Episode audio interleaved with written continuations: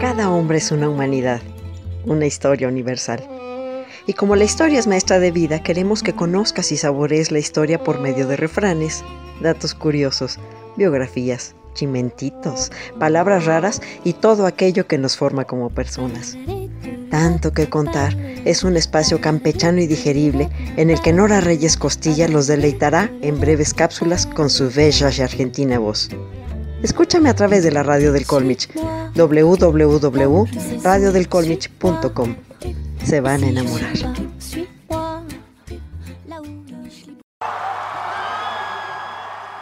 El martes 4 de noviembre del 2008 sucedió lo que hasta ese día se creía impensable. Fue elegido por vez primera en la historia de los Estados Unidos un presidente afroamericano. Barack Hussein Obama. Pero ¿sabían que casi 200 años antes que el presidente Obama, México ya había tenido dos presidentes de ascendencia africana? Claro que sí, Vicente Guerrero y Juan Álvarez. Cleonautas, estamos a unos meses de festejar el bicentenario de la consumación de la independencia de México y Vicente Ramón Guerrero Saldaña uno de los personajes claves para lograrla, tuvo suerte de perro bailarín. Para honrarlo, los invito a seguir escuchando tanto que contar, el espacio más multirracial de la radio del Colmich.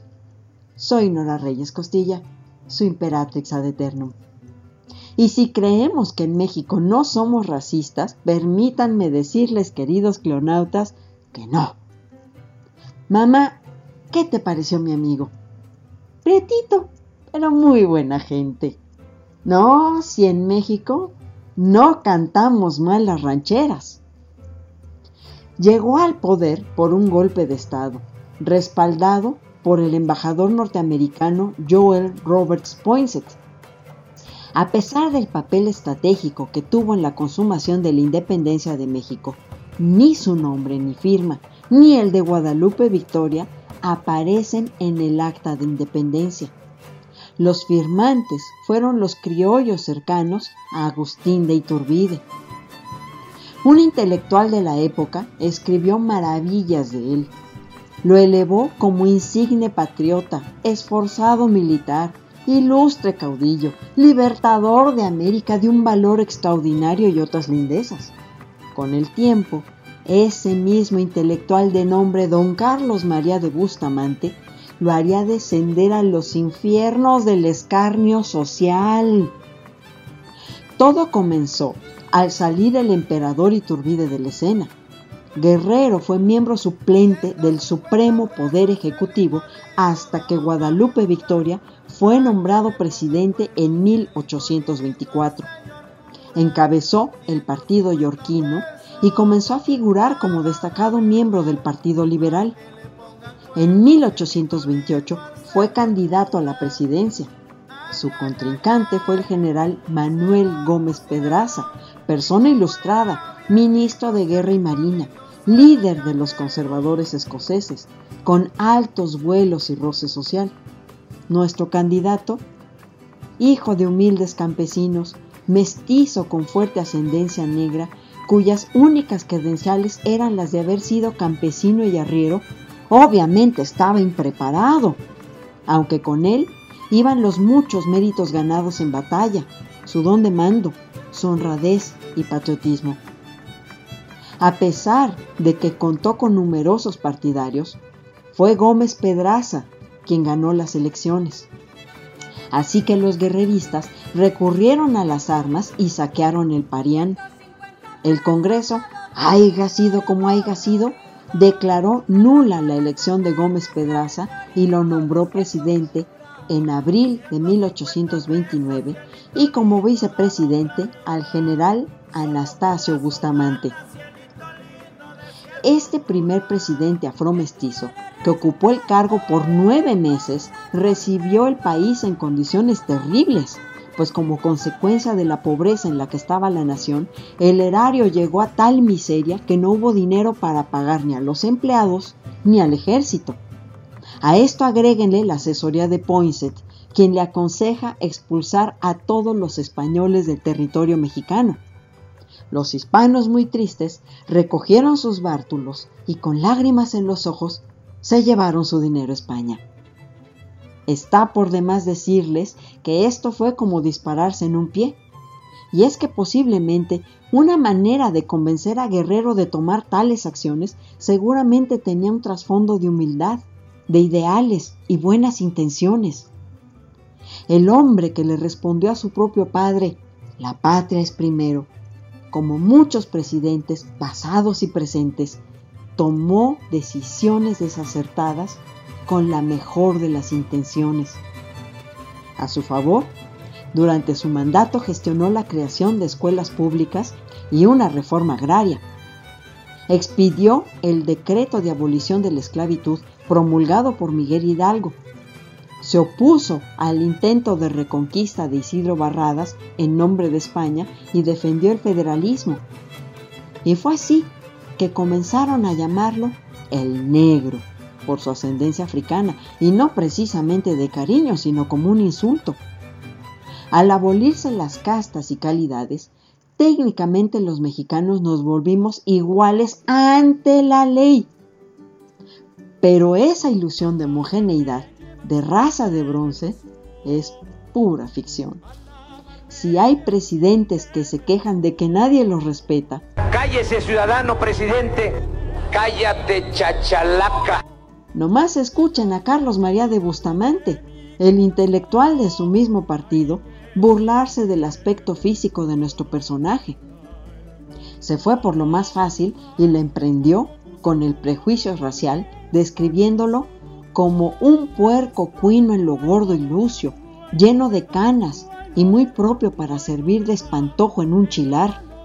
Su cara la reseñó como efigie prieta y más gorda que un cuino y a su persona como un hombre que debiera ser porquerizo.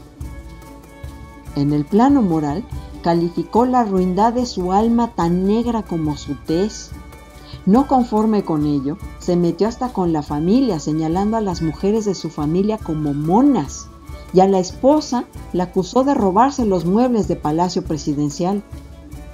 En uno de sus exabruptos, Bustamante señaló que el negro guerrero ha pasado por todos los grados de humillación y bajeza propios de su ruin cuna y de sus vicios. Lucas Alamán, con elegante desdén, decía de él que le debía poco a la naturaleza y nada a la ciencia. Empiezo a sospechar que no les caía bien. Mientras se defendían de la reconquista española, el vicepresidente Anastasio Bustamante en Jalapa desconoció el gobierno de Guerrero pidiendo que se restableciera el orden constitucional. Guerrero dejó la presidencia el 17 de diciembre de 1829 y el Congreso declaró que Guerrero no tenía aptitud moral para gobernar. Ay Dios, y yo soy la bruja y me callo. El antiguo presidente reinició la lucha desde el sur y fue traicionado y hecho prisionero en Acapulco. Fue conducido a Huatulco, donde un consejo de guerra lo condenó a muerte en Cuilapan, fusilándolo el 14 de febrero de 1831 a los 48 años por decreto oficial el 16 de noviembre de 1833 lo declararon benemérito de la patria y en 1849 se creó en su honor el Estado de Guerrero. Y yo solo me pregunto, fuera de historiadores, especialistas del siglo XIX y lectores afanados, ¿quién conoce a Carlos María de Bustamante? Pero pregúntenle a cualquier persona en México quién fue Vicente Guerrero y alguna idea tendrán. A fin de cuentas, el tiempo coloca a todos en su lugar. Un autor sueco de nombre Magnus Mörner tiene toda una teoría en la que analiza a México como una pigmentocracia. Esto es, que entre más clarito de piel sea una persona, mejor le irá en la vida. El nene de la casa dice que eso es subjetivo una absoluta falsedad y que no se sustenta en bases científicas. Claro que eso lo dice él porque es alto, fuerte y con las camisas de colores claros se le ven los ojos más verdes. Hace muchos años, una chica cubana paseaba por Xochimilco. Para animarla a que probara los antojitos, los marchantes le gritaban, güerita, güerita, ven a probar. Así que ella muy ofendida le respondió, a ver si no se me enoja. ¿Pero qué tú te crees?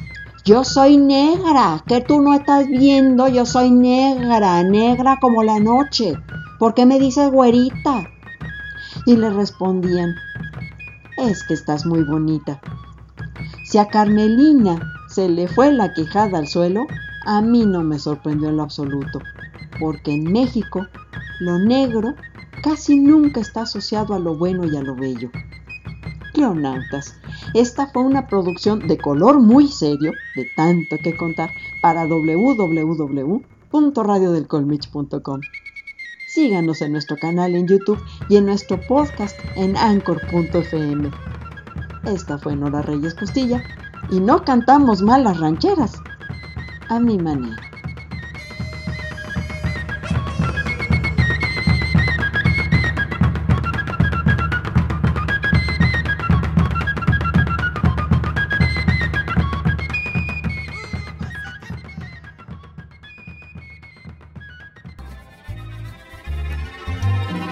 Esto fue tanto, tanto, Un poco de música, refranes, historias, saber. Con Nora Reyes Costilla. No canta, no baila, no se la pierda.